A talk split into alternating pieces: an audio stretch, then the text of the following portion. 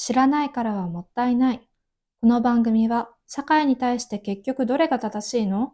よく知らないと話せないという疑問や不安がある方が自分のペースで学べることを目指します。聞いている皆さんが自分の意見や少し自信を持てるように複数の視点からニュースをお伝えします。はじめまして。このチャンネルを見つけてくれてありがとうございます。チャンチーと言います。